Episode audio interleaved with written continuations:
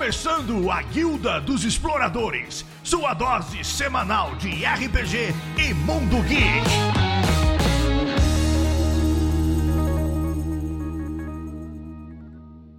Olá, pessoal. Boa noite com vocês. Tudo bem? Sejam bem-vindos à Guilda dos Exploradores. Aqui é a Dragonessa e hoje a gente vai ter um, episódio um tanto especial. Estamos com um convidado e a gente vai abordar um RPG que está em financiamento coletivo que eu pessoalmente estou muito empolgada para experimentar. Mas antes eu só queria deixar um espacinho para os recados, tá? Então aguentem firme aí, só um pouquinho. E aí, galerinha, aqui quem fala é o Di e quem tá aqui comigo hoje é a Isso aí, eu e a Maria, nós viemos aqui falar para vocês sobre o Diversão Offline, um evento aí onde você vai poder jogar um RPG, jogar uns jogos de tabuleiro, jogos de cartas, que vai rolar aqui em São Paulo, amanhã, dia 10, e domingo, dia 11, tá? Lá na Avenida Professora Ida Coube, número 513, no Jardim das Laranjeiras, né? Então, no site diversãooffline.com.br você vai conseguir lá comprar os ingressos, ver quais são os expositores, as atrações internacionais, ver a programação direitinho né, do, do evento, para vocês poderem se divertir bastante aí nesse final de semana do feriado, tá? E aproveitando esse episódio, né, você vai ouvir agorinha, depois que terminar esses recadinhos aqui, o Rebel R, que é o RPG que nós falamos, encerrou as contribuições, tá? Então logo logo aí vocês vão ter mais informações sobre os livros, sobre né, todo o projeto, tá? E não deixa de ouvir esse episódio que tá muito bacana e você vai conhecer um pouquinho mais desse projeto muito bacana, desse RPG muito bacana, tá bom? Então é isso, galerinha. Agora vamos pro episódio. Dá tchau, Maria. E agora também é, não estou só com um convidado, eu queria que o pessoal aqui também se apresentasse por ordem de da lista daqui do Discord, né? Ordem alfabética. E aí, galerinha, aqui quem fala é o Di, e ao infinito e além. Eu sempre quis dizer isso. Vai, Júlio, sua vez. Ah, é, sou eu, desculpa, achei que vocês iam se apresentar. eu, sou, eu sou o Júlio. Não, mas eu sou o Júlio Matos e é um prazer estar aqui. Obrigado pelo convite. Saudações, aqui é Marcos Comei, o velho louco da guilda, o mestre ficheiro, aquele de muitos nomes. E já que o Di foi pro infinito além, a gente está aqui, nós, uh, todos nós somos exploradores, nós somos exploradores e sempre seremos exploradores. Pessoal, é, eu preciso apresentar o Júnior mais devidamente. Ele, nosso, o tema do nosso podcast é... Ele foi muito modesto, né? Oi? Ele foi muito modesto, né? Pra caramba. Sim, mas eu senti um pouco de demérito, assim, da minha parte também. Um, ele está por trás do desenvolvimento de Rebel R, um RPG sobre exploração espacial interestelar, né? Esse, essa temática. E como que eu posso dizer? O RPG está em financiamento coletivo e a gente gostaria de abordar em si não só o sistema, a gente gostaria de também estar tá conversando um pouquinho sobre, viajar um pouquinho sobre o cenário da RPG, se a gente conseguir um espaço para isso, e explorar um pouquinho a teoria GNS do RPG e, quem sabe, um pouco mais além, porque às vezes a gente pode ter uma visão muito limitada, muito carregada de viés sobre gameismo, narrativismo e simulacionismo, né? Então, tô com expectativas altas aqui hoje. Espero não frustrá-las. ah, não, é. Não, não, não seria por isso, não. É porque realmente eu tô com um hype, assim, com uma energia sobrando, assim. Eu sou uma pessoa de metabolismo acelerado, então é mais por isso. Que legal. De qualquer forma, seja bem-vindo e fique bastante à vontade, tá? É, aproveita Beleza. ninguém fica cortando a gente, assim, de repente. É bom aproveitar. Não é? Mestre, eu tô esquecendo alguma coisa? Nada que eu não tenha esquecido também. Um, ô, Júnior, eu gostaria de te perguntar, como uma introdução, como que você define o Rebel? Bom, o, o Rebel R, ele é um jogo de ficção científica espacial, uh, onde a grande diferença dele para outros jogos de ficção científica espacial é que, além de você ter uma nave, né, o, a nave é o centro da narrativa, ou seja, ela não apenas é um lugar onde os personagens estão, que pode ser a casa deles, ou ela ser de alguma uh, uh, facção ou organização da qual eles trabalham e são oficiais, uma nave cheia de tripulantes, mas ela também é um personagem importante da história, e por isso ela tem uma ficha de personagem para ela que fica no centro da mesa como se fosse um grande tabuleiro, e nesse tabuleiro ela é capaz de interagir com perigos, com fenômenos, explorar o espaço. Então, ele é um jogo que está focado na exploração. Então, eu estou no lugar certo aqui com a Guilda dos Exploradores, né? E, porque o, o Rebel ele é focado nesse, nesse processo de exploração, aprendizado né, a, aprender coisas que você não sabe, entender o mundo à sua volta e usar a nave em conjunto para interagir com esses uh, uh, fenômenos, perigos ou entrar em conflito com outras naves também. Certo. Um, você imaginou essa questão da nave ser um centro, eu acabei imaginando aqui na minha cabeça agora, tipo assim, imagina, imaginando um material físico para isso, uma mesa presencial, um panorama bem, um, como se fosse um mapa, um plano bem grande assim com a nave para justamente emergir os jogadores psicologicamente e visualmente naquele negócio. Não sei se seria o caso para é, este RPG. Não, é bem, é bem, é bem, é bem o caso mesmo. Porque o, o RPG, na minha concepção, eu, eu prefiro quando o jogo ele é montado mais naquela ideia do teatro da mente, né? Quando a, a imaginação e o fluxo das conversas ela está em primeiro plano em relação, por exemplo, a um posicionamento tático, aonde que eh, eh você está em relação, que tá tudo que importa é o fluir da conversa. E nesse tipo tipo de jogo, você normalmente, a única interface que você tem para quem está jogando, seja ele a pessoa que está narrando lá, o mestre de jogo, a, a, a narradora, ou quem está, uh, quem tem um personagem único ali, né, que é protagonista daquela história, é a ficha de personagem. Então eu gosto, sempre gostei de investir bastante no desenvolvimento dessa interface da ficha e no Rebel a gente expandiu isso para um nível acima de criar essa ficha coletiva onde os jogadores e jogadoras eles interagem através daquela ficha no meio. Então você tem a sua ficha de personagem, onde tem os, as suas estatísticas ali, os dados que você vai poder utilizar, mas a ficha de nave tem outras capacidades e você pode alocar dados nela, porque o, o Rebel ele funciona a partir de um sistema de pilha de dados. Para usar um exemplo mais uh, geral que todo mundo conhece, é a mesma lógica, porém não é igual, é a mesma lógica de um Vampiro à Máscara, do sistema Storytelling, que você junta várias bolinhas, junta aquele cacetada de, de D10 e dá aquele prá na mesa, rola, e aí você vai ver quantos sucessos você teve. Só que no modelo do Rebel ele é um pouquinho diferente a maneira que você organiza os seus sucessos no dado, né, aquilo que você conseguiu de resultados e distribui esses resultados nessa nessa ficha que é a nave quando você está interagindo com o perigo. Quando você está interagindo individualmente com alguma coisa, né, quando você está interagindo com a nave, você usa a, a esse tabuleiro, esse, esse mapa da nave na, no, que está na mesa, senão você usa a sua ficha de personagem. Então essas dinâmicas são conduzidas pelas fichas de personagem, pelas conversas dos jogadores. É bem isso que você imaginou. Ô, Júlio, e me tira uma dúvida. Quando eu estava dando uma olhada lá no, no projeto, lá no, no Catarse, né, é, eu entendi, quando eu, eu, li, eu entendi que, tipo, na, na, minha cabeça, a nave ela seria também um, um personagem vivo ali dentro da história. É, é certo tipo, você olhar dessa forma ou eu dei uma viajada a mais no negócio? É, quando você está falando de ficção, ficção científica, a palavra vivo, ela pode ser bem esticada para muitas muitas possibilidades, né? Inclusive é um dos dilemas e uma das coisas que mais você debate o que, que significa vida, né? Será que um, um sistema senciente é vida? Será que um musgo alienígena é, é vida? Então dá para dá para viajar nesse sentido, mas ela não é um personagem no sentido que ela tem uma. Ela representa. Ela não é personificado. Tem alguém controlando. É, mas ela tem personalidade, ela tem um nome, ela tem estatística, ela tem. Então, now no que tange a um personagem de RPG, ela tem praticamente tudo que um personagem tem. Entendi.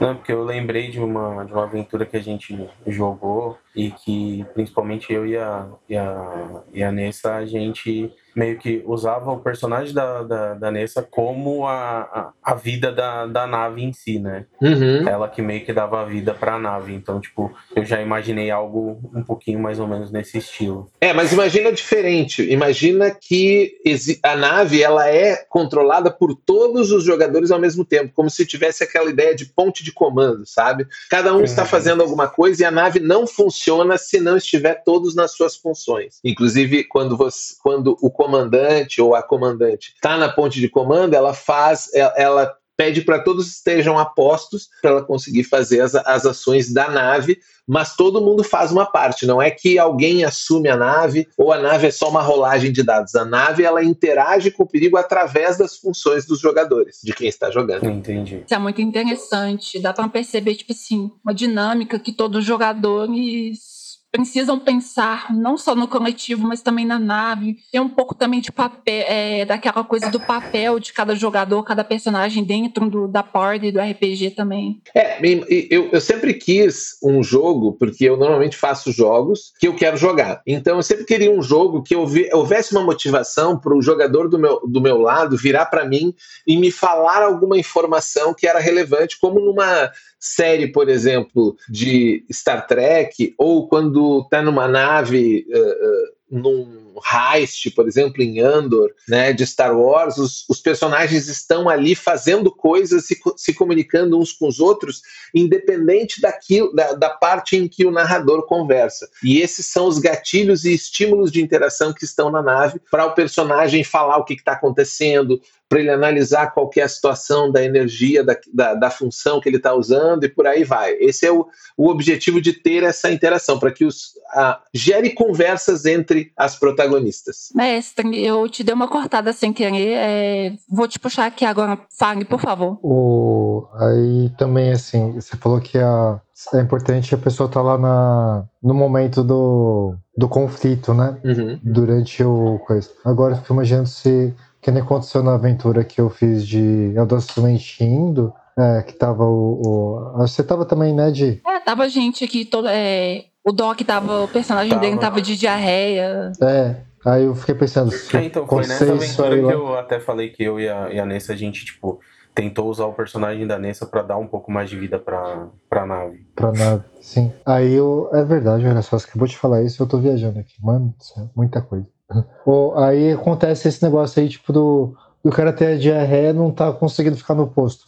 Aí todo o funcionamento da nave acaba meio comprometido. Não totalmente, né? É, pelo menos em uma parte, sim. Se a pessoa que deveria estar uh, conjunto do posto, mas uh, uh, não necessariamente você vai ficar travado. Né? A ideia é que existem no jogo cinco profissões que o seu personagem, ele quando ele é montado, ele cria, você cria uma profissão e uma personalidade para ele. A personalidade indica da onde que ele veio, qual é o passado dele e a profissão indica a função que ele exerce na nave. Essas cinco profissões são comandante, piloto, uh, cientista, engenheiro e segurança. O comandante tem a vantagem dele ser um grande suporte, então ele usa os dados dele para dar boost nas ações das funções, ou seja, eu tenho uma quantidade de recursos extra que o comandante pode utilizar. Então, a, a, aquela hora que o comandante dá uma ordem, ela é representada no jogo como ele dando um dado para um jogador fazer uma ação a mais dentro das possibilidades de ações que ele tem. Então,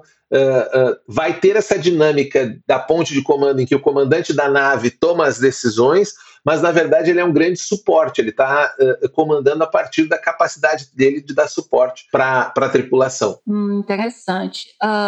Ainda nesse assunto da, da importância da nave para o jogo, eu gostaria de te perguntar se, tipo assim, a gente sempre. Eu estou fazendo uma pergunta, tipo assim, imaginando uma pessoa que vai ver um RPG pela primeira vez e sei lá, de repente se intimida com esse primeiro contato de realmente interpretar, interagir um pouco de uma forma um pouco mais fora da caixa. Então, assim, existe, existiriam modelos de naves prontas ou tipo assim, é tudo mesmo ali mais conversado. A proposta seria de conversar jogador com jogador para definir o que, como que vai ser construída essa nave? Então, a gente tem uh, um modelo, né, que a gente até usou ele um pouco no jogo rápido, que é uma versão, digamos assim, muito resumida com personagens prontos que está disponível gratuita no financiamento que você pode testar, em que você monta primeiro o seu personagem, entende como ele é como ele funciona e depois você interage com a nave. Mas quando você está montando um jogo novo, o jogo te oferece uh, vários tipos de nave que vão estar tá relacionadas diretamente com a facção que você escolher. O que, que é essa ideia de facção? É que num cenário de ficção científica, a sua nave sempre está vinculada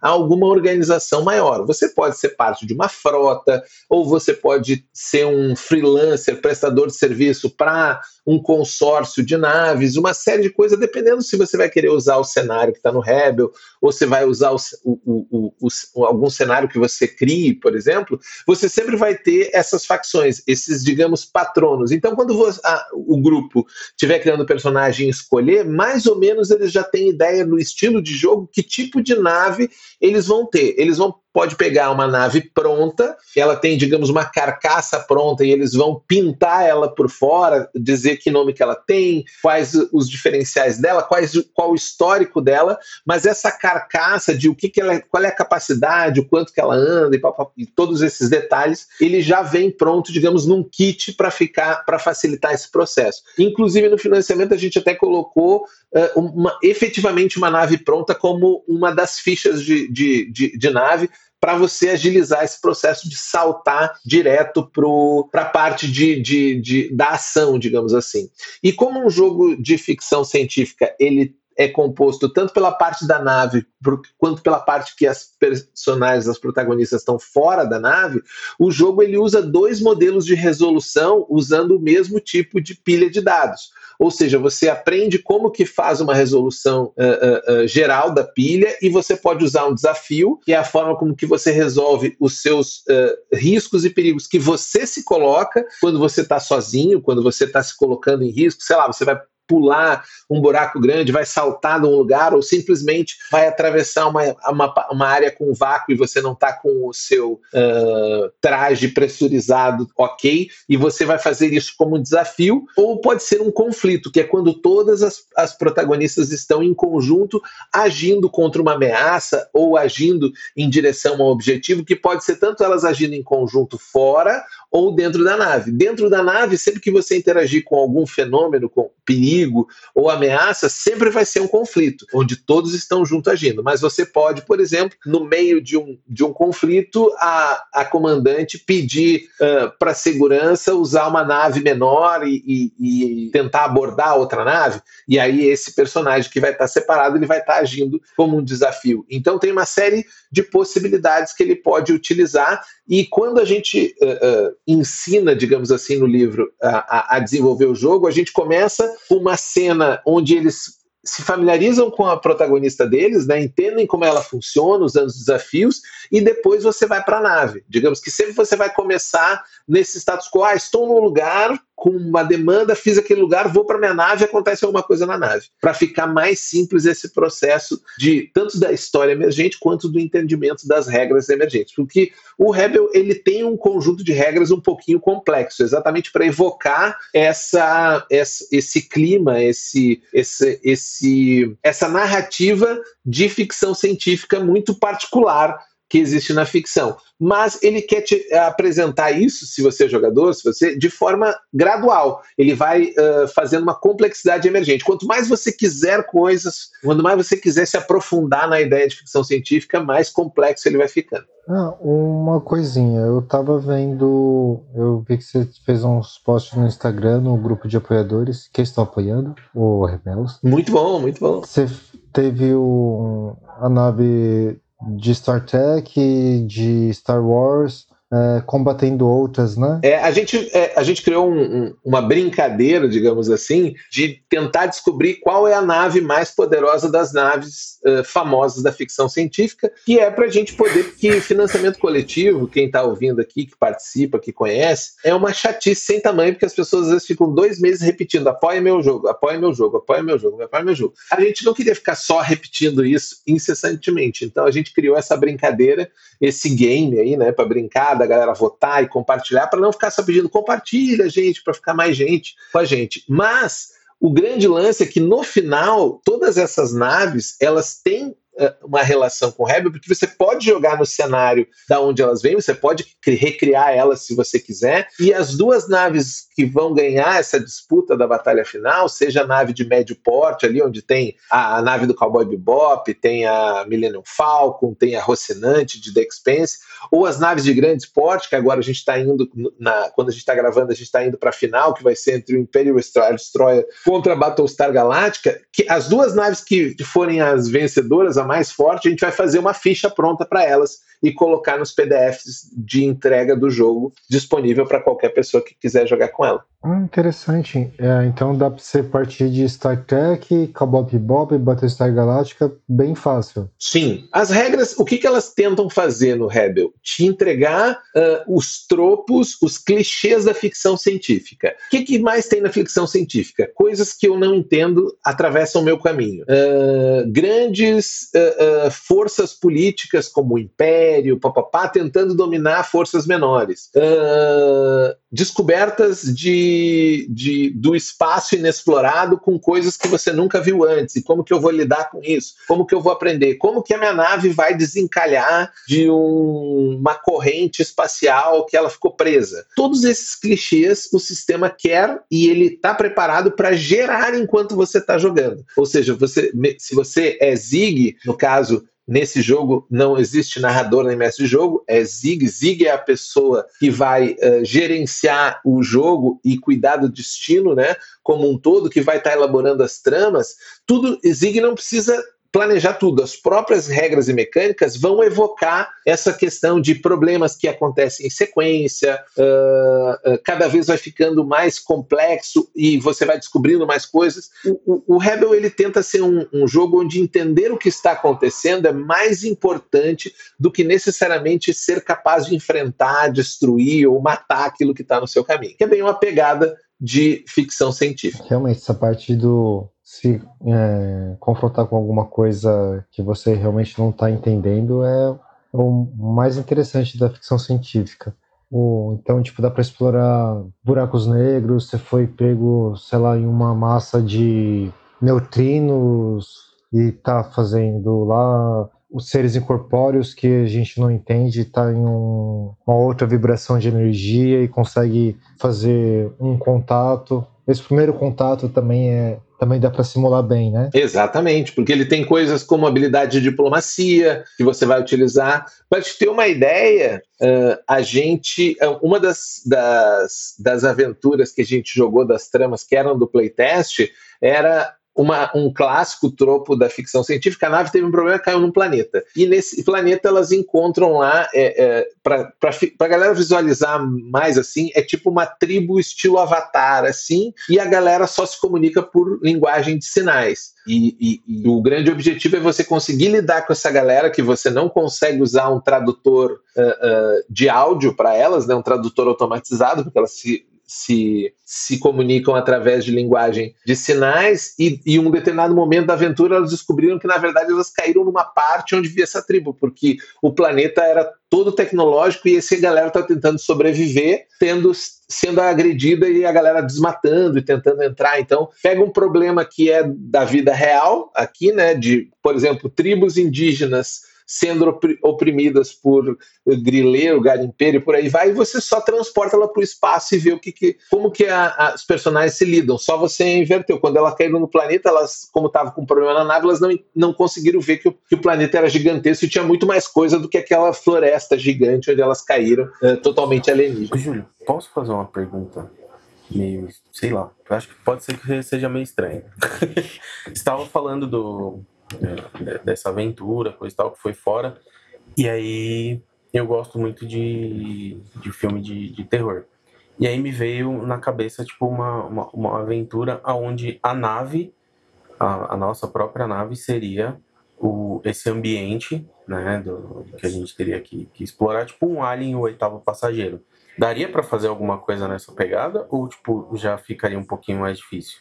Não. Eu partindo para GURPS. Dá para fazer isso porque o sistema ele cria um sistema de, de desafios e conflitos baseada numa dinâmica de ameaça. Ele sempre vai considerar o, o ambiente que você está tentando agir, o que, que, tem de risco no que você está fazendo e as condições nas quais você está fazendo, mas ele tem um sistema que pode, eh, que contempla a ameaça e a influência da ameaça nisso. Então, existem se agora, se eu falhar, depois no livro tiver um nome diferente, vocês me perdoam, não estou com a, todo, tudo que está escrito aberto na minha frente, mas você tem desde uma ameaça local até uma ameaça global, né, que, que atravessa a galáxia. Então você pode tanto representar um alien, o oitavo passageiro mesmo, que é uma ameaça local que está preso ali e que a cada ação que você faz, ela gera uma condição a mais do seu personagem. Ah, o seu personagem está com medo, então ele tem que vencer mais uma condição. Ah, e, e se ele fizer isso, tem determinado risco. E dependendo do que ele fizer, o, o, se, se, aparecer mais entropias, que é uma espécie de gatilho das regras ali nos dados, sempre que você tira um, você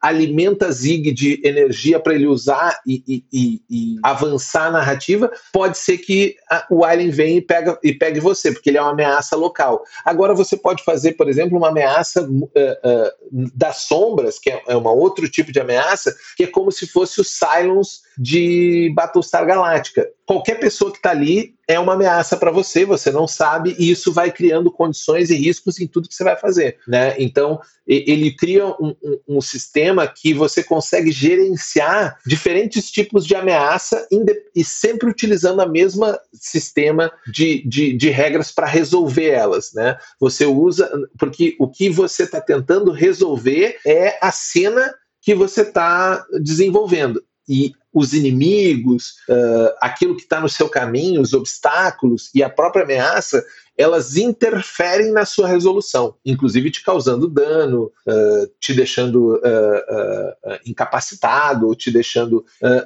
sem vontade de continuar, né, diminuindo seu ímpeto. Então, dá sim para fazer o Alien Oitavo Passageiro, é, é uma das é, se não me engano, tem esse exemplo de como montar isso, como montar um, um, um, o estranho na nave. Da hora. O Cthulhu tá deixando de ser meu, meu, meu RPG de terror favorito. Acho que mais uns dois minutos de conversa, Cthulhu deixa de ser meu jogo de terror favorito. É, é que imagina o seguinte, de você tem, por exemplo, numa nave, a gente pegar Star Trek, por exemplo, e o Rebel tá preparado para que os personagens, por exemplo, sejam oficiais de uma nave gigante cheia de tripulantes. Vai ter várias aventuras que vai ser só a interação de vocês com a própria nave. Então você não pode querer fazer uma ficha para cada personagem, para cada antagonista dessas relações. Você precisa lidar com isso de outra forma. Então o sistema ele está preparado para ajudar a Zig a sempre ter capacidade de gerenciar isso independente do que uh, uh, as protagonistas quiserem fazer. Cara, muito, muito interessante, muito interessante. Já, já, já tive várias ideias aqui já de. É, pra galera que tá ouvindo e quiser ver isso na prática, ao invés de ficar só pensando, pô, esse cara é um baita garganta, fica só falando, duvido que o jogo dele faça isso. Baixa o jogo rápido, é muito fácil, tá no financiamento, é o primeiro link, mas tem um bit.ly que é bit.ly barra rebeljr, você baixa lá e pode me cobrar. E se for aquilo, aquilo mesmo que o Júlio está prometendo, apoia que vocês vão ter todo o restante aí full na mão de vocês. E é bom. Exatamente. Oi, Júlio, eu peguei o, só os PDF porque eu tô já meio sem espaço de livro aqui. Mas a, o que eu vi do que vocês estavam apresentando ali é, tá tão lindo. Inclusive, eu tava. Eu, eu vi o, o podcast no canal do Nito, o, a entrevista, tá ficando lindo o negócio, hein? Obrigado, obrigado. A gente investiu bastante tempo. Eu tenho uma vantagem e uma das coisas muito desafiadoras de fazer RPG independente no Brasil é que tudo custa muito caro. É caro para imprimir, é caro ilustração, é caro revisão, é caro. Eh, e se não é caro uh, uh, pelo preço, é caro porque você tem que pagar as pessoas pelo trabalho delas. O trabalho delas tem valor. Mas a gente na secular, as somos um coletivo de autores, a gente nem se apresenta como editora, a gente tem uh, alguns canivetes suíços. Então, a gente tem um tradutor revisor que é nosso, eu sou designer, o Eduardo Caetano é designer também. Então, a gente. O que nos custa fazer as coisas, na maioria das vezes, é tempo. A gente só não tem a gráfica, e a gráfica tem que pedir dinheiro para imprimir. Então, se você for fazer um cálculo, para a galera que estiver olhando aí, sei lá, você está ouvindo e está olhando lá no catarse.me barra Rebel, como que é o financiamento, você vai perceber que aquilo que a gente está oferecendo é bem mais uh, em relação ao preço do que outros financiamentos, exatamente porque a gente, para conseguir que o jogo exista, a gente não se remunera em nada, e nem é o nosso objetivo objetivo. Nosso objetivo é criar o jogo da melhor forma possível. A gente só. E, e normalmente a gente até consegue publicar os jogos por pré-venda gastando a nossa grana. O único problema do Rebel é que a gente resolveu ser ambicioso e quis fazer um livrão de 300 páginas, capa dura colorido, e mais ainda os, os manuais de profissão, que são coisas que a gente acredita ser indispensáveis para o jogo, que é como se fosse um escudo de jogador, mas é um livro que ele pode consultar rapidamente, vai dando ideias para ele de como abordar cenas seguindo a profissão que ele escolheu. Então, todos, todos esses detalhes, esse contexto é que acaba uh, nos levando para a ideia de financiamento coletivo. Então, se você está pensando assim, pô, mas por que, que esse cara está pedindo essa grana? Eu, eu, eu, eu garanto para você que é, é muito é um valor muito baixo em relação ao que realmente custa fazer um livro uh, A4, uh, capa dura colorido no Brasil dos dias de hoje, infelizmente. É, é papel couché? Papel couché. Eu ia falar isso, mas deixei para fazer. Eu preferi silenciar, porque eu ia falar, tipo, num tom de piada, mas ia ficar meio assim, mas o nosso padrão tem sido muito papel couché, assim, é um custo a mais bem forte, eu, é, é, tenso. Uh, eu um pouco experiência. É, você não tem para onde ir, né, Nessa? Você não tem muito para onde correr. Porque se você quer uma impressão colorida, você não pode fazer um papel muito uh, uh, fino, né? Você tem a opção, por exemplo, de papel pólen, que você consegue usar, mas dependendo, tem um, um pouquinho de desvio. Então, o problema é, é, é impressão, você precisa de volume, e você não tem, uhum. você não é, não, não consegue, por exemplo, hoje a média de impressão de, de tiragem independente é 200 unidades, 300 unidades no máximo, isso encarece horrores. É diferente de você fazer uma conta que você vai imprimir 3 mil unidades, né? Que uma editora, sei lá, como a Jambô, ela consegue fazer, porque ela tem muito mais uh, uh, volume. Ela já tem estrutura, já é tudo parrudo, né? Exato. Então, tem que medir essa, esses detalhes aí na hora de que você está olhando e julgando o preço de um, de um financiamento coletivo, né? É, e pessoal, é, eu vou falar isso, não é pagando nada, não, mas eu tive uma experiência com o design gráfico e mesmo para mim tá investindo em projetos bem casuais e mas buscando um pouco dessa de simular essa qualidade, mesmo que eu estivesse fazendo o projeto em uma unidade, é um trampo que a gente tem assim, a gente corre pela cidade para conseguir achar o melhor preço, conseguir fazer nas expectativas. E assim, a produção independente, ela sempre passa por uns impasses em toda a fase da produção. Então, realmente é uma coisa que eu convido vocês a dar uma pensada com um pouco mais assim de emoção. Assim. É. O, o Júlio. Diga. Ah, perdão, pode não, ir. Não, eu ia comentar, eu só ia comentar que isso é uma é, é, os dois lados de uma moeda, né? Por um lado tem todos esses problemas que a gente falou, mas por outro a nossa insignificância é a nossa maior arma, porque se eu não tenho muita expectativa, se meu nicho é pequeno, se eu não estou preocupado e tenho que prestar contas para uma multidão, eu posso fazer o que eu quiser. Então, provavelmente as ideias mais malucas e mais uh, uh, uh, para avançar uma ideia do que, que você tem, para explorar novas possibilidades, vão vindo do RPG independente. Enquanto que o, o, o, RPG mainstream, esses clássicos, essas grandes empresas, elas precisam atender o público delas. Eu não preciso atender ninguém, eu, eu, eu posso fazer o que eu quiser. Então, em termos é o que ainda é o que nos motiva a continuar fazendo, é porque a gente pode fazer o que a gente quiser e normalmente a gente faz umas coisas muito fora do padrão, muito doida, muito diferente, e é isso que a gente acha legal e às vezes, sei lá, 200 pessoas gostam, gostam, 30 efetivamente jogam e não tem problema, pra gente tá show. É, esse lado também eu consigo sentir. Eu tive uma memória bem pitoresca de um desses projetos que eu fui fazer, ensaio fotográfico inspirado em rock anos 80. Enfim, é, é, tipo assim, a gente consegue, entre aspas, meter o louco. Mas ao mesmo tempo, Exato. eu acho que é isso que dá esse sabor mesmo, igual você tá falando. Uh, ô, Júnior, eu queria te perguntar, assim, de uma forma bem rápida, porque a gente está abordando de forma bem extensa essa questão da nave. Uh, deixa, eu, deixa eu pensar como que eu vou é, elaborar essa pergunta. Não, já vou fazer o, é, o, o, gancho de uma vez. Um, a quando a gente está criando a nave, é, a gente precisa pensar nela antes de criar o personagem?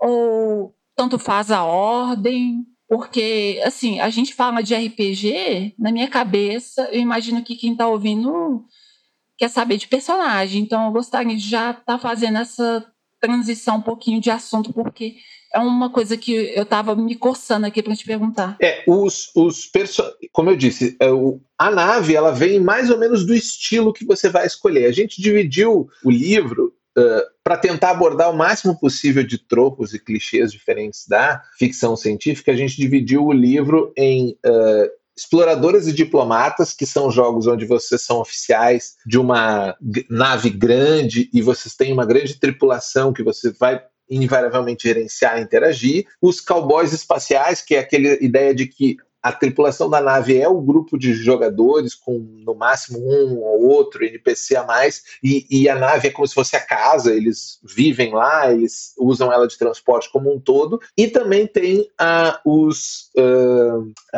est mais estilo tropas estelares assim que é o seu grupo é um grupo tático que invade locais como é em Mass Effect, uh, por exemplo, que a gente chama de de que, que a gente chama? Agora me, não, uh, me, me, fugiu a ideia. Mas é estilo Tropas Estelares. Dungeon Crawl. Aqui na guilda a gente chama esse livro aí de, de O Livro do Di. É na porrada. Isso, isso. A galera que não, tá menos interessada no, na, na, em uh, gerenciar a nave e mais de invadir lugares e tal. Então, quando você decide qual dessas três, meio que você já direcionou, direcionou a sua nave e aí você vai uh, definir seus personagens. E, como eu disse, os personagens eles são uh, misturando. Uh, você vai sempre fazer duas escolhas importantes. Uma é a sua profissão, a sua função na nave e a sua personalidade. E cada personalidade tem um legado que você pode escolher conectado a ela. Então, esse, esses três gatilhos, digamos assim, são capazes de gerar qualquer tipo de uh, personagem clichê da ficção científica. Nós temos cinco personalidades ao todo. Uma personalidade negociadora, que é aquele personagem que, tá, que é mais diplomata, ou que é um contrabandista, é aquele uh, que está acostumado a fazer negociações. Tem a personagem exploradora, que pode ser uma caçadora de relíquia, uma que está uh, pesquisando uma civilização antiga, um monolito, sei lá, alguma coisa que ela tá, então o passado dela tá ligado a essa ideia de exploração. Nós temos a, a personalidade popstar, que você é uma pessoa muito famosa, muito, muito famosa mesmo, famosa de, de forma interestelar, e aí você hoje você faz parte da tripulação, então como que você lida com essa sua de ter sido uma pessoa famosa? A outra uh, uh, personalidade que a gente tem é a Dura de Matar, que é aquele personagem uh, brucutu, que ele é encrenqueiro, ou que ele é porradeiro, que vai, é o personagem que nem o Di falou que é o personagem dele, né? É ele. Eu ia falar, eu ia falar agora, você me a, chamou? É, a personalidade Dura de Matar, e a última personalidade, mas não menos importante, é o estranho, porque em Rebel a gente tem uma série de civilizações uh, alienígenas convivendo, mas você pode criar o seu personagem alienígena e criar toda a civilização dele, da onde que ele vem, qual que é a, a relação dele com os outros e transformar isso em combustível para sua narrativa. E dessas combinações, dessas personalidades com seus respectivos legados e as profissões que você pode montar qualquer tipo de personagem. Por exemplo, você pode fazer uma um, usando a, o modelo de cowboys uh, espaciais, você ter um grupo grupo de popstar, que é, sei lá, uma banda de rock, uma ex-banda de rock que agora viaja numa nave estelar pelo espaço, ou sei lá, uma banda de K-pop, se você quiser ser mais jovem, né? É que o velho pensa em rock e os jovens vão pensar em K-pop. Quer fazer uma banda de idols, por exemplo, e viajar no espaço, você pode. Ou você quer uh, criar um, um, uma, a tripulação da Enterprise lá, fazendo o comandante, o oficial de ciências, o engenheiro, você consegue fazer tudo isso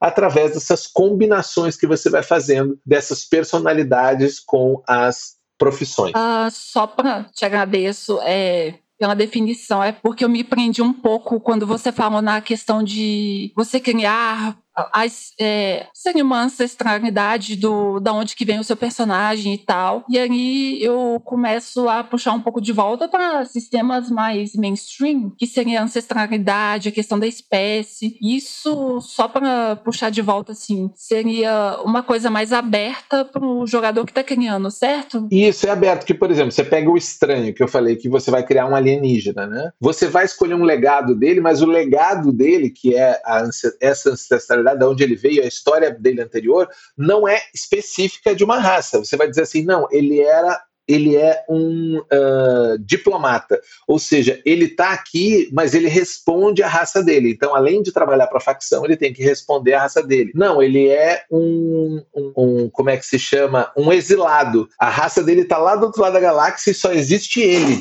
na nossa, na nossa civilização. Então, a, a condição dele de estranho é que os outros estranham ele. Assim como, por exemplo, quando você tem uma personagem negociadora, ela pode ter escolhido um legado legado uh, de uh, cadete exemplar. Então ela era, ela foi a primeira da turma dela, ela pessoa, ela era tipo totalmente CDF e tal, e isso é que vai definir. Ela além de ser negociadora, ela é também uma CDF e é a piloto da nave. Como que esse personagem se relaciona? Então esses elementos são os que costuram, porque eu gosto de, de jogos em que o próprio sistema você não precisa vir com uma ideia pronta de personagem, o sistema vai te oferecendo ferramentas e você vai montando o personagem como se fosse um pequeno quebra-cabeça, ao passo de que se você vem com uma ideia pronta, você também consegue visualizar uh, uh, qual que é a árvore de coisas que você precisa. Bom, se eu escolhi isso, eu abro esses três, eu escolho esse, eu escolho esse, beleza, eu tenho Han Solo. Agora eu sou o, o, o Han Solo dos pobres aqui,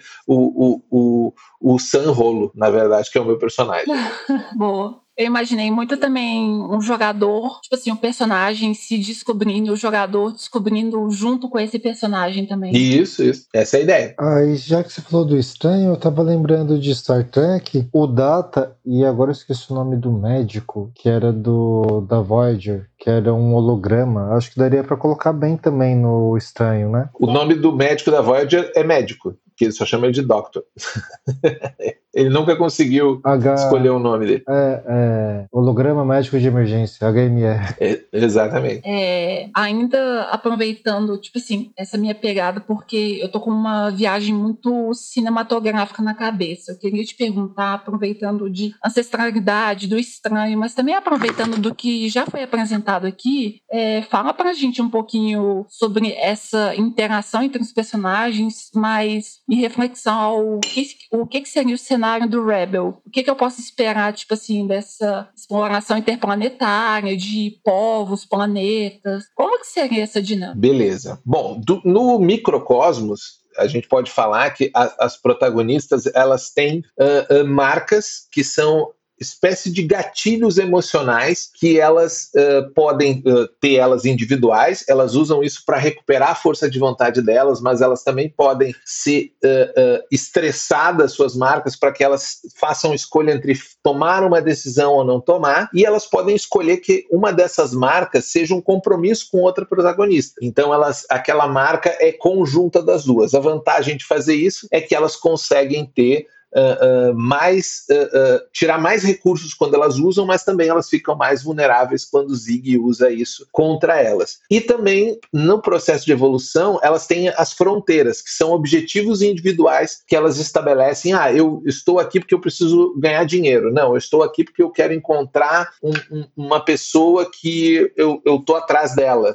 Por, e por assim dizer. E elas também podem compartilhar entre elas essas fronteiras. Cada vez que ela, que ela cruza uma fronteira é como se fosse um marco na vida dela, né? E ela, uh, uh, digamos assim, progride para aumentar o ranking. É o sistema de evolução de personagem que vai fazendo ele mudar e ficar não mais forte, mas mais diferente, porque em Rebel não necessariamente existe esse conceito de personagem mais forte ou mais fraco. A, a, o que você sabe vai se espalhando, você vai sabendo cada vez mais coisas ou tal, cada vez mais profundamente sobre uma coisa em específico. E o cenário a gente propõe para o Rebel um cenário de várias civilizações, são quatro uh, uh, civilizações uh, gigantes, digamos assim, que elas evoluíram a ponto, é, elas se evoluíram no sentido carnavalesco, né? Saíram do ponto A para o ponto B, não necessariamente elas melhoraram, mas elas evoluíram de forma tão diferente que elas uh, não se reconhecem mais como a meio. Então existem várias humanidades separadas uh, no espaço conhecido, interagindo e, e, criando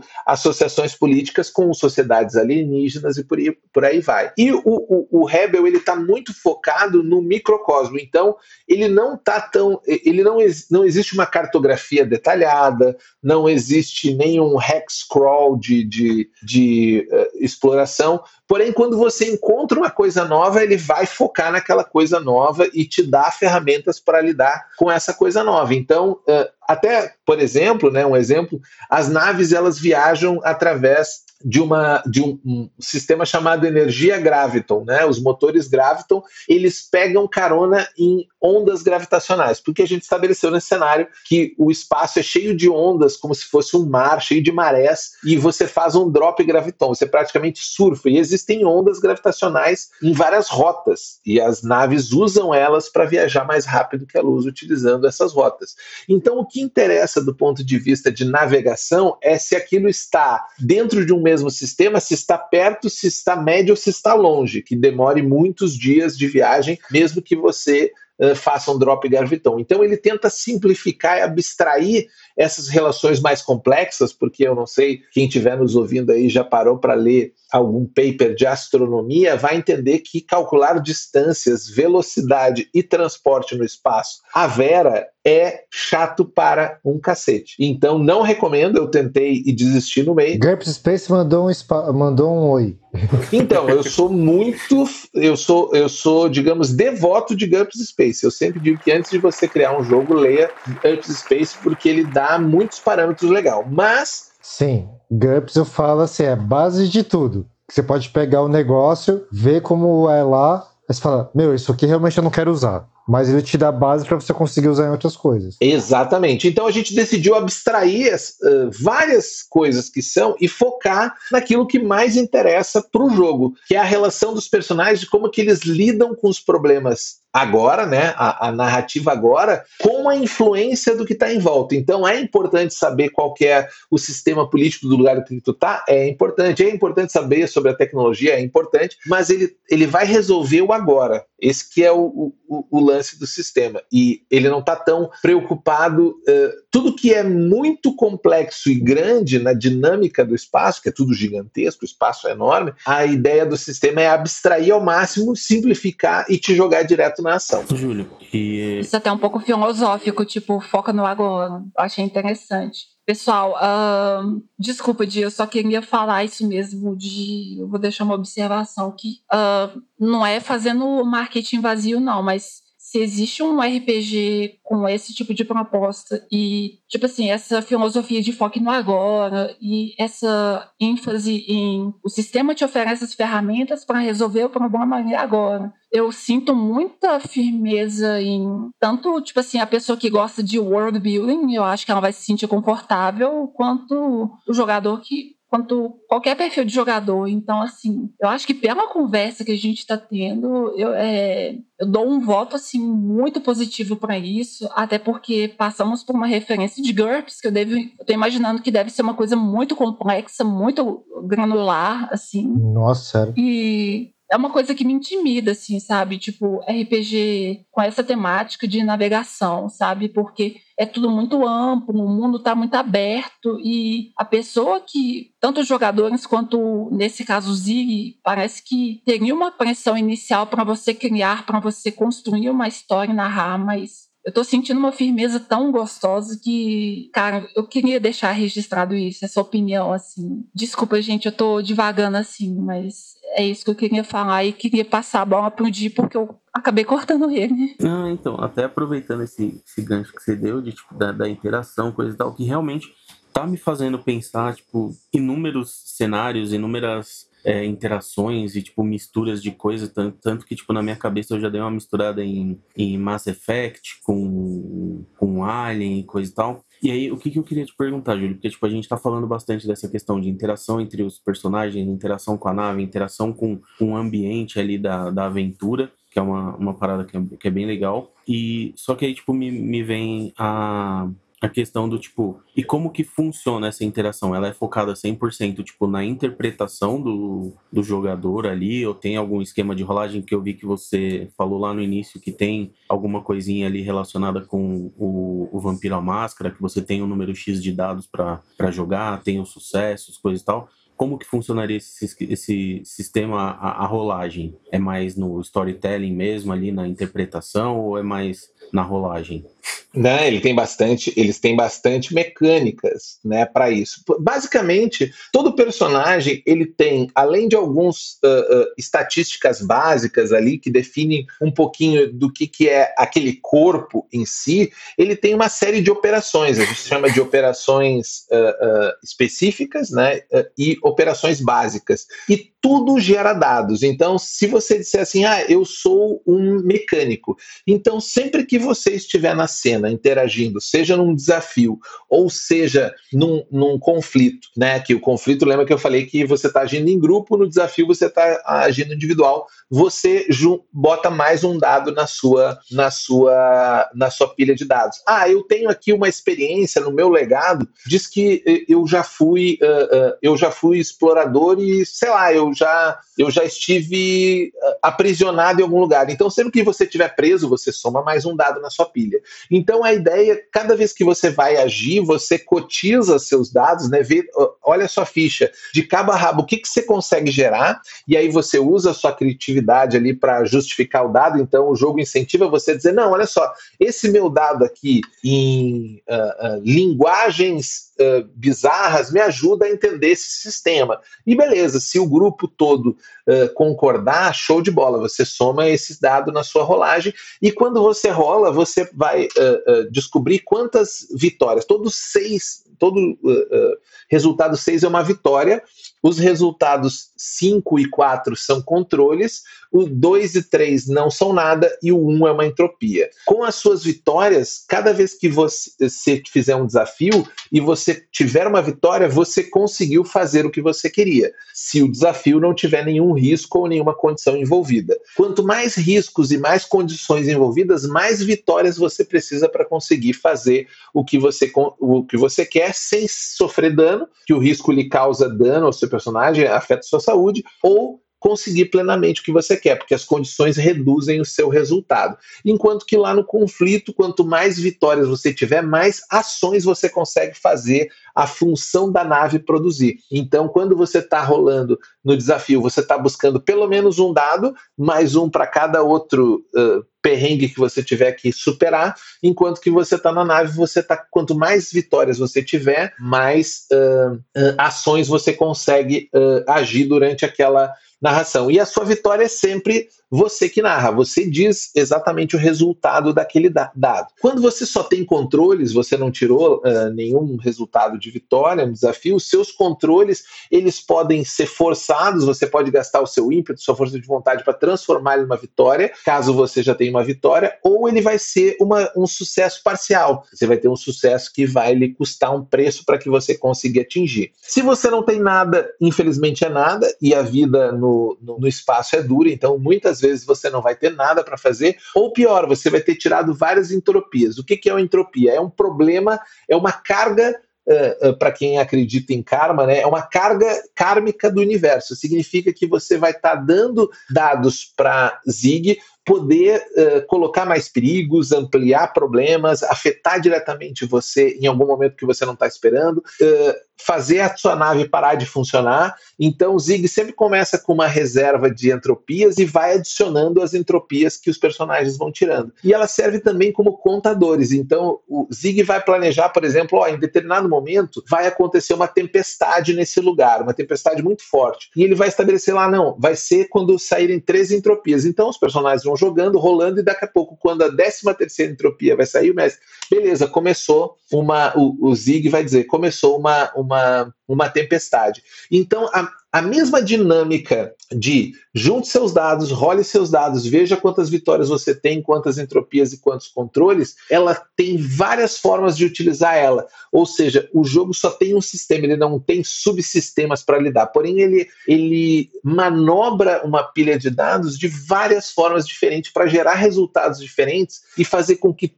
todas as estatísticas da ficha, seja ela ficha de protagonista, seja ela ficha de, de, de nave, ela seja uma interação contínua. Então você está sempre narrando alguma coisa, o sistema está devolvendo alguma coisa. Você está narrando alguma coisa, o sistema está devolvendo alguma coisa. Basicamente, Zig consegue, se ele quiser, só lhe dar, uh, gerenciar quem que são os interessados, onde que está o objetivo que as protagonistas estão buscando, quanto tem de risco nisso que elas querem fazer, existe alguma condição, tem uma ameaça pairando sobre ela, e o resto o sistema faz sozinho. Então, tipo, não tem um, um, um, número mínimo de dados, tipo, que nem vampiro. Vampiro, se eu não me engano, acho que são 8 de 10, alguma coisa assim. É, o, o número de, de, de, vamos colocar, de perícias que você tiver ali na sua ficha é o número de dados que você pode ou não é, usar de acordo com, que, com a situação e com, com o restante da galera. Exato. Tem, é, é, tudo, é que tudo depende do contexto, né? Você pode ter muitos dados em muitas coisas diferentes, ou seja, você vai sempre rolar suas pilhas com poucos dados porém você sempre vai ter poucos dados. Ou você pode ter um conhecimento muito aprofundado de alguma coisa que quando você for fazer aquilo, você tem muitos dados nas suas pilhas. Mas quando você for fazer outra coisa, talvez você nem tenha dados para fazer, entendeu? E aí você tem que usar uma atitude desesperada, que é uma regra para quando você não tem dados, você vai lá e pega uma entropia para você, que é um problema de, de longo prazo, uh, e gera automaticamente um dado para você rolar. Então, isso, ao mesmo tempo que dá tipo, muito controle pro jogador, ao mesmo tempo pode não dar controle nenhum para ele. Né? Então, Exatamente. Tipo, torna bem previsível, muito bacana isso. Eu acho isso muito da hora. Exatamente. Você define, eu quero ser um especialista e eu vou ser muito bom em manobrar a nave. Agora, se eu precisar trocar uma ideia com alguém, eu deixo que o capitão faça isso. Então tem essa coisa um pouco da proteção de nicho, né? O comandante da nave normalmente vai tomar a frente da diplomacia porque ele tem mais dados para resolver essas coisas. Enquanto o cientista, para analisar algo que é estranho, ele vai ter muito mais dados. Então o jogo, é, é, pela, pela quantidade de dados, os jogadores não vão precisar pensar assim, ah, quem é que faz magia? O mago? Não. Ele automaticamente já vê que quem tem mais condições de lidar com aquilo é quem tem mais dados para aquilo. E aí eu vou, vou, aproveitar que a gente está falando nisso e eu vou fazer uma pergunta que eu tenho certeza que o mestre está louco para fazer, mas eu vou fazer na frente dele. E como que a gente comba nisso tudo aí? eu diria que, que Rebel tem uma coisa chamada combo narrativo. Você já ouviu falar nisso? Não. Como narrativo é, se você conseguir ser criativo o suficiente para fazer com que os seus dados, que são para uma determinada situação, eles sirvam para o maior número de, de, de, situações possíveis, você vai estar tá sempre com muitos dados na sua ficha. E o jogo incentiva você a combar dessa forma. Ah, deixa eu criar aqui um da, eh, abrir aqui uma das minhas operações, mas eu vou fazer uma especialização nela que é um pouco aberta. E, mas tem que ser uh, aberto o suficiente para que uh, ela possa ser usada várias vezes, mas não vaga o suficiente para que você nunca encontre o ponto exato de usar ela. Então esse é o jeito de combar em Rebel. E aí, mestre, quantos combos você já montou nesses, nesses últimos dois minutos? Assim, tipo, engenheiros consegue fazer um monte de coisa. Eu, como engenheiro, consigo imaginar um monte de coisa. Uma MacGyver espacial. Lembra do Raccoon? O, Mag, o MacGyver da nossa nave. Já, a gente já, quando a gente for jogar, a gente já sabe, né? Uhum. É... O Marcos é o, é o faz tudo. Não, lembra do Rocket, eh, do Rocket Raccoon. Olha sim, só sim, as sim. coisas que ele faz. Ô, ô, Júlio, eu queria. E lembra que se você tiver uma vitória, você consegue o que você faz. Então você pode resolver a, a, a situação com um Tecnobabble. Ah, eu estou pegando o Heaven's Plough aqui da, da não sei o quê. E se você tiver uh, vitória suficiente nos dados, é aquilo que vai resolver a situação que você precisa. Aquela cena do deles preso na, na, na prisão lá, né? O Rock vira e fala, não, eu preciso do, da perna daquele cara, a chave do outro e o olho do outro. E usa isso e monta uma bomba. isso. Por aí. Os dados falaram é sim, tá valendo. É, essa mecânica de entropia, assim, quando você falou karma, já me despertou um interesse. Adoro quando os sistemas de RPG trazem esse negócio de karma. Mas existe um, vamos supor, um Dharma que seria tipo assim, essa contagem só que para sucessos, um oposto de entropia? É, é o, a, o sucesso é o agora, né? E o contrabalanço dele é o depois. Porque na, na na narrativa de ficção científica, uma das coisas que é mais comum é ela ser aquela coisa de uh, uh, problemas em sequência, quando você. Uh, todos os problemas são meio cebola. Você começa com seu, o seu painel tá piscando. Aí você vai lá e analisa, beleza, não, é só um problema nessa rebimboca da brafuzeta, mas na verdade essa rebimboca tá vazando no outro lado. E aí tu vai descobrir o vazamento era, uma, era um bicho intergaláctico que está na coisa. Esse bicho intergaláctico, na verdade, está comendo a tua nave.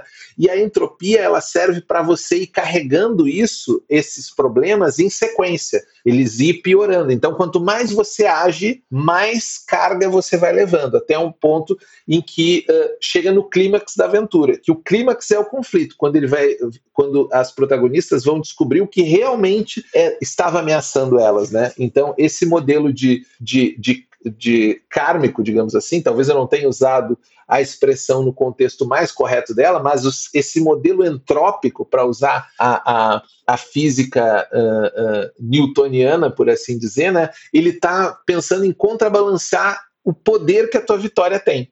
Então você tem muito poder com a vitória, mas você resolveu agora. O depois está na mão de Zig. Quanto mais uh, entropia ele tiver, mais coisas ele pode fazer com o seu depois. Só queria deixar um adendo que não foi nenhum erro de conceito seu, não. É só Imagina uma jogadora sendo chorona por sucessos. É só isso mesmo que eu fiz essa pergunta. Né? É... Ah, deixa eu adicionar uma coisa nessa, que é o seguinte: uma das coisas legais no Rebel é tomar o controle da sua rolagem. Então, eu falei que você tem várias fontes de dados, mas uma coisa legal da ficção científica é que você tem muitos equipamentos. E o que, que os equipamentos fazem? Se você está bem equipado, você consegue escolher dados para rerolar. Eles vão te dar uma quantidade de rerolagens. Então, pô, esse, esse resultados aqui não foram tão bons. Se eu tenho o equipamento correto para utilizar, eu ganho possibilidade de rerolar aqueles dados e aumento a minha chance de ter resultados melhores. Então, uh, o grande objetivo do, do Rebel é gerar problemas e soluções com a mesma pilha de dados que você rola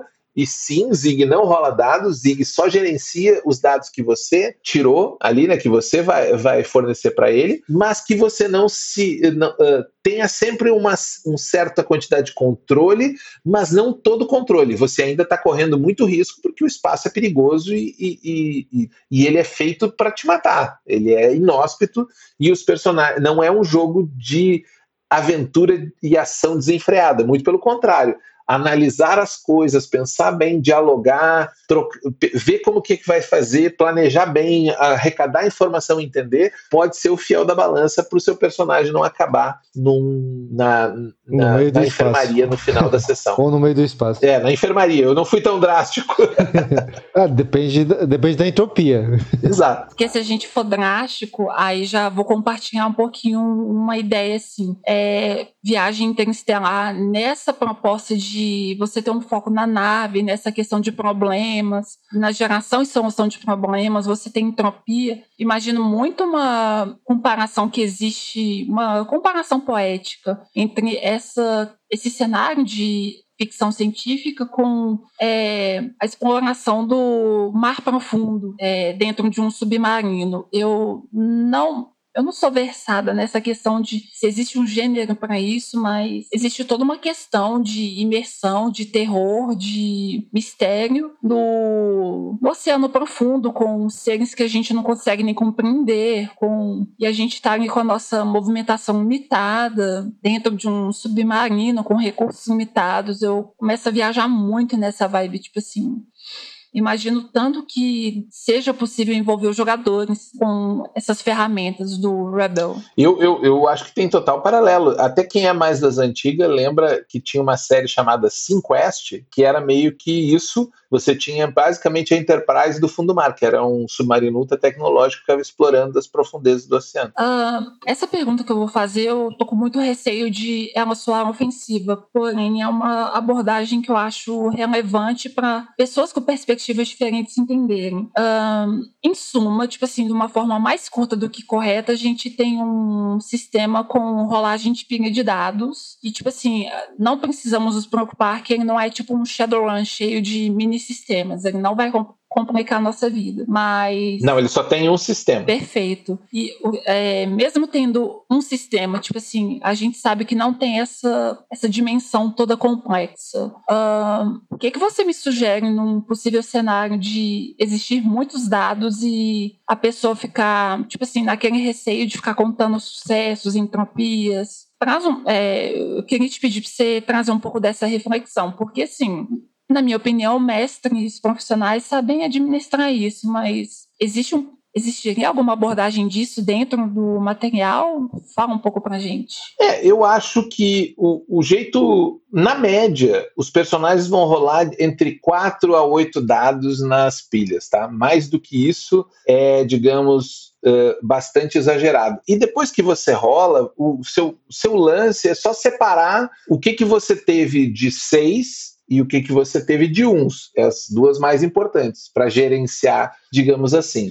A gente, a, a, gente criou na financiamento coletivo, e vai ser exclusivo para eles, uns dados personalizados que, ao invés de ter os resultados de 1 a 6, eles têm uh, a, já a face, digamos assim, do resultado em si. E tem também um, um, um aplicativo de celular chamado uh, Roll My Dice, que você cria uh, faces personalizadas de dados e quando a gente tiver uh, com o, o, jogo finalizado, quando a gente for liberar o, o PDF, uh, a gente vai liberar também um setup de dados para esse, para esse, esse aplicativo para quem prefere, digamos assim, rolar eles digitalmente. Então, eu não acho que vá ter grande problema, tá, de você lidar com os resultados. Ele usa D6 simples, não, precisa, não tem variação, você sempre vai rolar o mesmo dado, e o seu lance vai ser soma simples. Você vai contar quantas, uh, uh, quantos você tem, o que, que eles tiveram de efeito,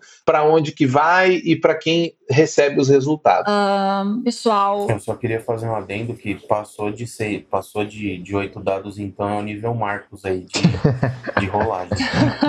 Bombando tudo. É isso, você conseguiu, por exemplo, uma. Ou você era muito especialista, ou a situação é extremamente favorável, entendeu? E o mais legal é que, mesmo assim, você pode ter um fracasso homérico, mesmo rolando 8, mais de oito dados. Aí, Marcos, NIMB não te abandona. Nunca. Oh, eu não esqueço no Shadowrun você joga 15 dados lá e, tipo, você tem quando muito um sucesso, quando tem sucesso. E pessoal, eu gostei dessa, dessa última apresentação dos dados, né, que foi dessa pergunta, porque uh, eu parti de uma perspectiva de quem desconhece esse sistema de pirâmide de dados e, assim, uh, essa iniciativa de você ter essa exclusividade, esses dados personalizados, eu pessoalmente gosto muito, mas eu tenho certeza que, tipo assim, isso não é um fator de exclusividade. Você tem eles, você não joga RPG. Isso é uma coisa, tipo assim, um requinte visual que é muito agradável, sim, que eles. que está sendo desenvolvido com muita boa vontade para receber todo mundo, mas não tenham medo de jogar com um D6 comum se vocês precisarem. Isso eu falo por um aspecto de inclusão, assim, também no qualquer sistema, inclusive o Rebel. Porque. Com certeza, eu, eu, eu que... inclusive criei ele com D6 pensando nessa acessibilidade. Mas você vê, acessibilidade é um tema muito interessante, porque uh, nada nunca vai conseguir ser 100% acessível. Sempre você vai encontrar alguma barreira que alguém vai ter, seja de, de, conseguir lidar com aquilo e tal. E, por exemplo, eu recebi um feedback que o modelo de dado personalizado ajuda muito para a pessoa que tem déficit de atenção, que vai ficar meio noiada ali de ver aquele monte de resultado, enquanto que se ele vê o símbolozinho assim, ah, saquei muito mais rápido. Então, se você não tem grana, mas você consegue prestar atenção, você pode pegar o dadinho lá do seu banco imobiliário e utilizar, ou do, do War, que vai funcionar. Ao passo que se você tem grana, mas tem um outro problema de acessibilidade que é investir, a gente tem essa opção também no financiamento. E o preço nem é dos mais caros, é um preço bem, bem interessante. Óbvio que é um luxo desnecessário se você não tem esse problema ou não quer investir nisso. Eu acho que não seria algo desnecessário, Júlio. Eu acho que é um, é um, é um adendo, é um facilitador ainda mais do, do jogo, que mostra tipo, a atenção que vocês estão tendo em, em realmente querer incluir o máximo de, de pessoas possível, porque é que nem você falou, quem tem um déficit de atenção pô, ele tá vendo as imagens ali no dado, fica muito mais fácil dele, dele jogar, que é o, é o meu caso, por exemplo, não tenho um nível alto, mas eu tenho ali um TDAH, né? Então, passou uma borboleta na minha frente, eu fico viajando. Então já já me ajuda, né? Então acho que isso mostra também o nível de atenção que vocês estão tendo e o nível de cuidado que vocês estão tendo em fazer o, o conteúdo e fazer o material para trazer, para tipo, para fazer ele ser mais acessível para todo mundo. Exato. É, só para fechar um pouquinho assim, eu problematizei, mas eu mais uma vez com receio de ter tomado um viés assim. É, aproveitem sim. É, eu problematizei na questão de acessibilidade e tudo, mas é um presente muito gostoso você ter um dado personalizado. Tem essa questão funcional, sim. É, desculpa se pareceu que eu estava fazendo um anti-marketing, viu, Júlio? Não, eu concordo, eu concordo em gênero, número e grau com você. Nada que você falou, eu, eu, discordo. É porque acessibilidade no RPG é uma coisa que eu penso muito assim também, tipo, sistemas que usam D6, pings de dados. Isso é uma coisa que sou muito entusiasta de ficar pesquisando sobre algo que me interessa muito. Fica, fica aqui a dica, então, para a galera que gosta do, do, do, sistema mais clássico, de uh, jogar Dungeon World, que é um sistema uh, que usa basicamente D6. É, é, um livro completo. Você, com o livro, você joga tudo que você uh, precisa. Tem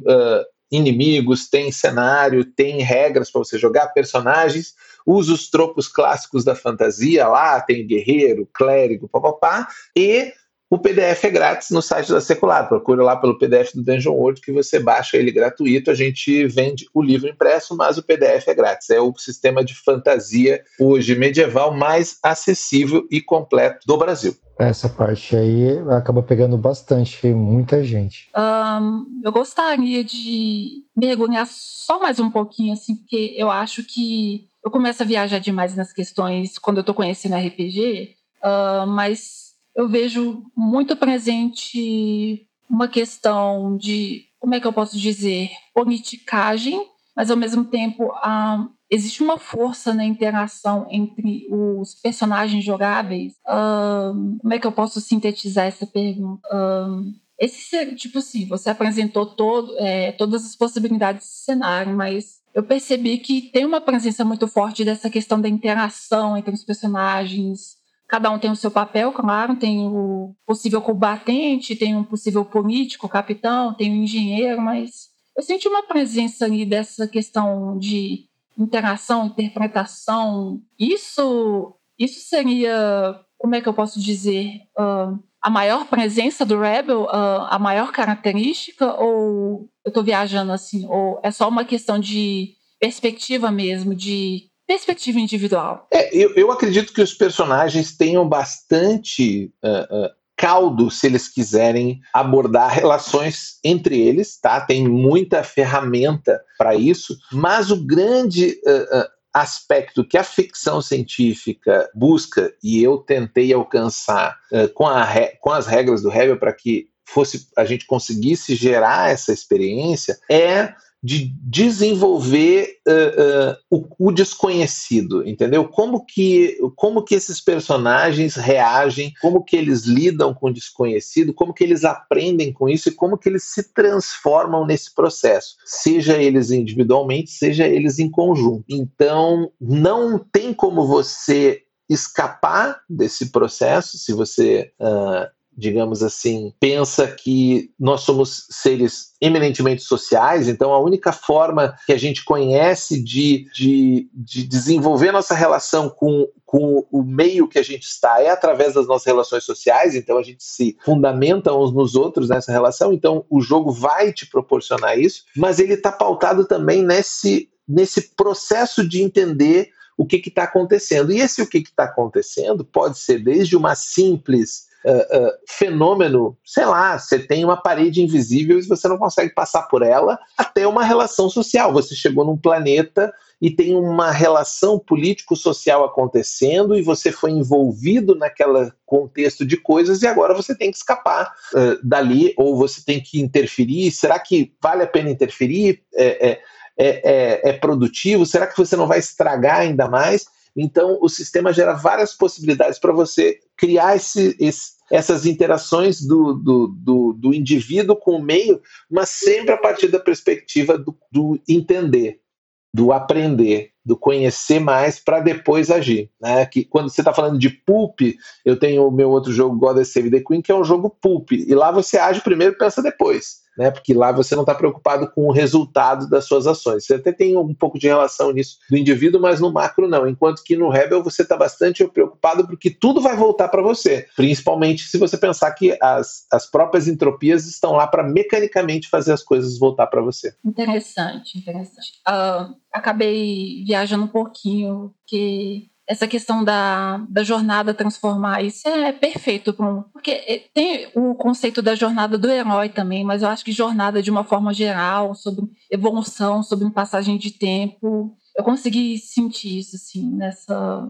E, assim, me encanta igualmente, assim, seja por um fator de interpretação, seja só para jogar, meter combo ali e tal, mas é uma coisa muito assim, que se fez muito presente assim, muito aparentemente prazerosa. Eu quero mesmo conhecer mais esse sistema. E. Ô, Júlia, eu, eu. Desculpa te cortar, Van. Desculpa, pode falar. Eu, eu tava aqui pensando, com, com, tudo isso que a gente tá falando, tipo, eu vejo. Eu vejo o Rebel como um, um jogo um RPG para você jogar assim, tipo, sem número de, de mesas. Tipo, ah, nós vamos jogar quatro, cinco mesas para encerrar a aventura. É para você jogar assim a, a, perder de vista ou tipo dá para você fazer tipo uma, uma campanha vai de uma duas mesas ali uma coisa mais curta é, e mesmo assim a galera conseguir tipo ter toda essa imersão que a gente está falando que a gente está tá buscando.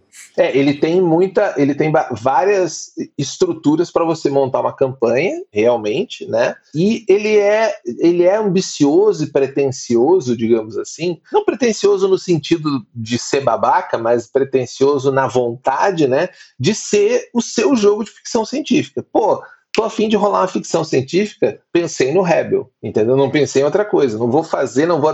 Pô, ficção científica, Rebel, vou jogar não sei o que, Rebel, não sei o que, Rebel. Ele tem essa pretensão, então ele tentou ficar o mais largo possível para que seja você quer fazer uma campanha uh, grande em que você vai, sei lá, salvar a galáxia do Império Maligno, ou você vai a cada sessão fazer o monstro da semana e, e, e lidar com os mais diferentes tropos, indo desde enfrentar o Alien até resolver um tratado uh, de comércio entre duas civilizações alienígenas, você consegue usando o Rebel. Marcos, já deixa o GURPS aí de lado e a gente, já, a gente foca no Rebel agora, tá? Bora! Peraí que ele mesmo falou. Mas isso é um sacrilégio. Dizer para um gurpeiro deixar o GURPS é basicamente dizer para o cara abandonar a religião dele. É, isso é muito difícil. Não, e outra coisa também, ele falou, ler GURPS Space é base para você fazer qualquer coisa ali. Não foi, Júlio? Exatamente. Não, mas deixa, mas deixa o GURPS um pouquinho de lado e vamos focar só no Rebel agora. então, ó, inclusive, eu posso colocar na minha ficha que eu sou mestre de GURPS e eu quero ver como que eu consigo dobrar de, de coisa aí. Vou usar para tudo. Ah, não, não.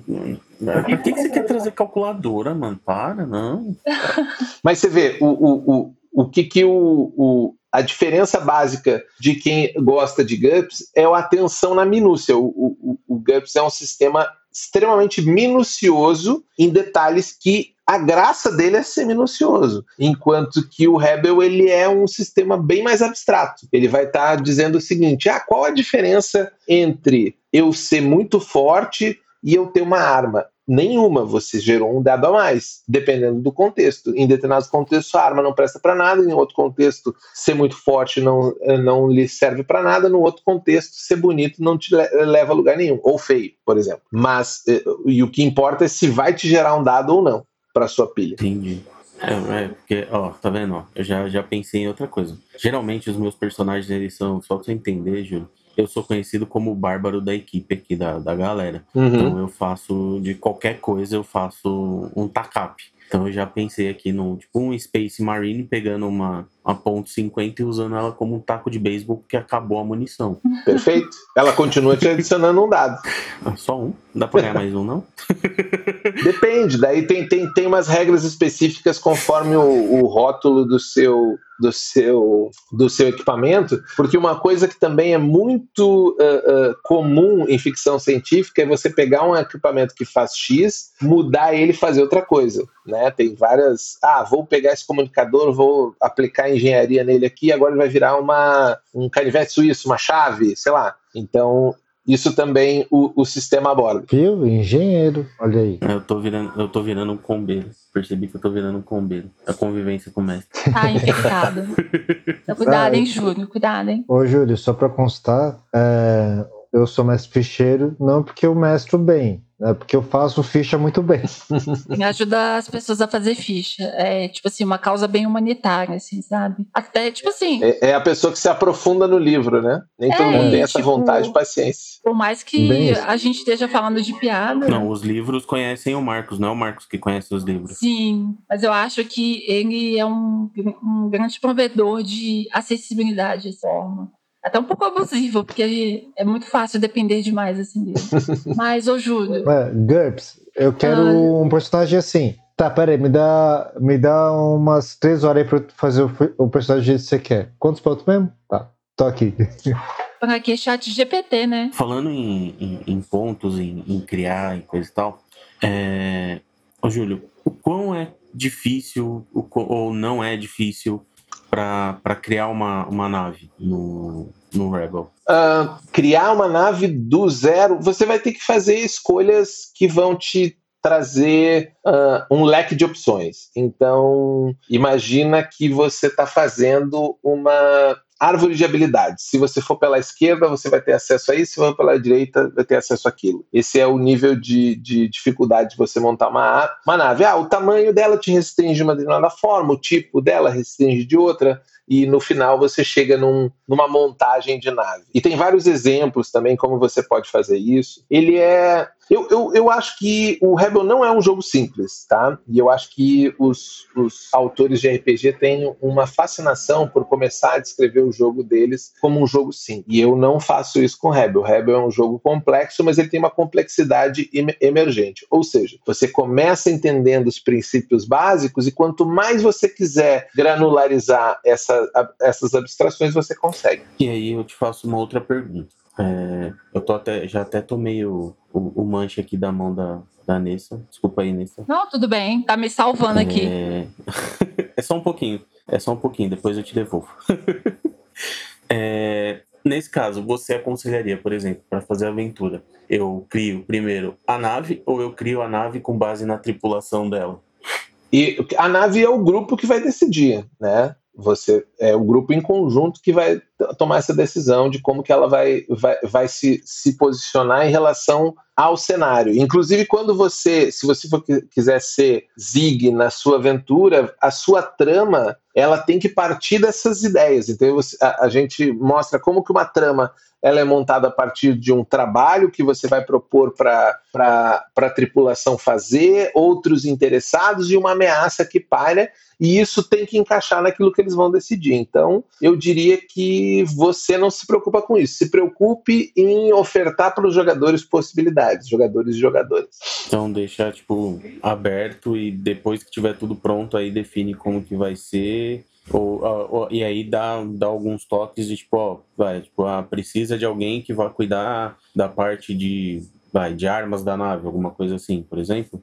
É, é assim, o, o jogo recomenda que cada personagem tenha uma das profissões e que ela tenha no mínimo quatro. Personagens, sempre. Ah, Júlio, não dá para jogar jogo com três personagens? Claro que dá, mas o ideal é que sejam quatro. Pode ter cinco, seis, sete, isso não interfere. Mas para que eles possam manobrar as funções básicas da nave, digamos assim. Né? Uh, então a ideia é que sejam uh, uh, quatro protagonistas que vão, vão lidar. Mas o ideal é deixar para fazer as coisas na hora. E eu acredito muito nessa ideia de, de baixa preparação, entendeu? Depois que você entende o, o, as ferramentas que o sistema vai te dar, você vai se preocupar menos até improvisar, não é a ideia que, ah, não, eu vou lá e faço de improviso, não, mas você tenha os gatilhos exatos daquilo que você precisa para fazer o jogo funcionar. É só isso que você tem para. Ah, hoje eu vou eu acho que seria legal eles ir para uma base abandonada. Esse é o trabalho que eles vão fazer. Quem mais está interessado nessa base abandonada? Esse e essa condição.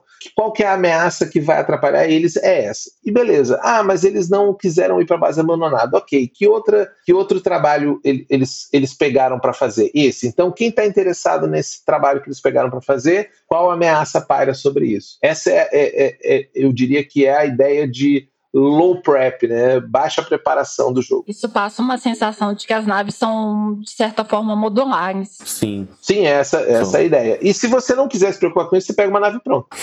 E, e pensando na, na diversão, assim, da galera, pelo que você falou, o ideal seria, tipo, a partir de quatro pessoas jogando. Não que não seja é bacana jogar com menos pessoas, mas tipo, pensando na, na diversão e no desenvolvimento ali Isso. É, bacana e saudável, o ideal seria a partir de quatro pessoas, né? Exatamente. Até, até um exemplo dessa ideia da granularidade ou não, imagina que quando você quer ir para festa, o seu interesse é chegar na festa. Você não está preocupado eh, qual que é a marca do Uber, só que ele te leve da, ou do táxi ou do transporte que você vai escolher, ele só quer que você te leve do ponto A ao ponto B. Beleza, se você tá nessa vibe, você pega a nave pronta e vai pra festa. Agora não, eu vou, pô, a gente vai aqui, ó, escolher o carro que nós vamos comprar para fazer uma grande viagem. Nós vamos ir daqui até o Chuaua, vamos cruzar os Andes de carro. Aí você vai sentar. A gente vai de Nostromo até ali. Aí você vai sentar, você vai planejar, você vai ler o livro, olhar as minúcias e construir sua nave. Então, você pode abordar isso da forma que o grupo achar melhor. De você ter me salvado, sinceramente, com algumas perguntas assim que são geniais. Até eu gostaria de aproveitar e tem alguma coisa assim que você acha mais relevante para perguntar? É que assim, foi, eu fui, foi vindo as dúvidas na minha cabeça conforme eu fui imaginando as coisas, eu fui perguntando. Uhum. Mestre, fala alguma coisa aí, por favor, mas você ficou muito calado. Não, o. Tava baixando o espírito do Doc aqui em mim. Então, acho que também daria para fazer essa pegada de terror, como você falou que tem essa a, ameaça sombria, né? Era uma coisa assim? Sim. Também dá para puxar para um terror, né? É possível, tudo Não, depende já... do que, que o grupo vai querer o desenvolver. Júlio, o Júlio já, já me fez deixar o Cthulhu em número 2 na parte de terror e o Rebel passou no número 1 um na parte de terror. Até eu ia perguntar para vocês qual que é o horário que vocês estavam pensando ir, porque eu tenho um hard stop agora às 11 horas eu tenho um negócio que preciso fazer. Não, perfeito. Só é, é porque eu já estava eu pensei num fechamento só se você conseguir desenvolver da forma como mais rápida, mas como você gostaria. Qual que é a inspiração para Rebel? O que que inspirou a concepção? Poxa, tanta coisa, bicho. porque eu sou uma pessoa, a minha formação uh, em ficção é na ficção científica. Eu assistia uh, Star Trek quando era criança, Sequest, isso. Uh, a minha mãe me levava no cinema para ver os filmes de Star Trek. Eu assistia em TV preto e branco, né? Então quem é mais das antigas sabe que um dia existia uma, uma televisão que tinha seletor de canais tubo de raios catódicos e ela não tinha cores. E eu já assistia Star Trek, a nova geração, numa televisão dessas. Então eu diria que tem muita coisa de Star Trek, tem Star Wars, tem Firefly, tem, um, tem Cosmo, uh, aquela série de, de, de de documentários, né, do Carl Sagan, tem tanta coisa. São várias inspirações. Inspiração tem muito. É tão pequeno quanto o universo, né? É, exatamente. Bom, beleza. Assim, eu não tenho palavras para te agradecer por essa experiência, por essa viagem que você conseguiu proporcionar. Até tendo uma viagem na cabeça da gente, aproveitando com esse tema de viagem intergaláctica. Uh, e é isso, pessoal. Eu queria agradecer a presença de todos, a assistência de todos aqui, a participação e agradecer ao ouvinte também. Antes só da gente encerrar, ô Júlio, deixa aí pra, pra galera onde que o pessoal te acha, suas redes sociais, onde que o pessoal acha o, o projeto. Beleza. Para ir apoiar e tudo mais. É, provavelmente quando a gente publicar já vai ter terminado. Falta 15 dias só hoje, né? Tá gravando dia 23. É. É. é, agora 16, é, virando agora 15 dias. Uhum. Vai faltar pouco, mas. Ele já deixa tudo publicado, todos os links, todas as referências, tudo compilado no, no negócio só. Isso, mas se você quiser continuar acompanhando os jogos que eu faço e da nosso coletivo, é seculargames.com.br, o nosso site, que tem todos os nossos jogos lá. Uh, o meu Twitter é arroba juliomatosmkt e a, o link do financiamento coletivo do Rebel é catarse.me barra Rebel. Acessem lá, apoiem se ainda tiver no ar a, a campanha e agradecer pelo espaço aí, a possibilidade de divulgar e trocar essa ideia com vocês. Imagina, Júlio, a gente, a gente mais uma vez agradece, aqui sua presença. Muitão, adoramos o papo, inclusive a gente já se exaltou um pouquinho, estamos com quase com mais de uma hora e meia de gravação e está ficando tão gostoso. Ah. sei, sei. Eu tô esquecendo de mais alguma coisa do. Não, só. Uh, se você estiver ouvindo no Spotify, dá aquela forcinha pra nós, coloca cinco estrelinhas pra nós. Onegashimasu. E, meu, se vocês puderem, é, peguem esse, oh, esse livro, porque ele tá sendo um trabalho muito bem feito. A gente vê pelo, pelo material Tá sendo muito legal. Se puder comprar o livro físico, melhor ainda. Mas mesmo digital, eu sei que tá muito bom. Passo das palavras do mestre as minhas. Uh, já deixei isso um pouco evidente, provavelmente, na, na conversa, mas, pessoal, vale a pena. A curiosidade tá a mil. É isso aí. Então, hora da despedida. Beijos, crianças. Que a força esteja com vocês. Até logo, até a próxima. Pessoal, boa noite, até logo. Agradeço mais uma vez por estarem acompanhando e bom descanso para todo mundo. Tchau, tchau. Falou.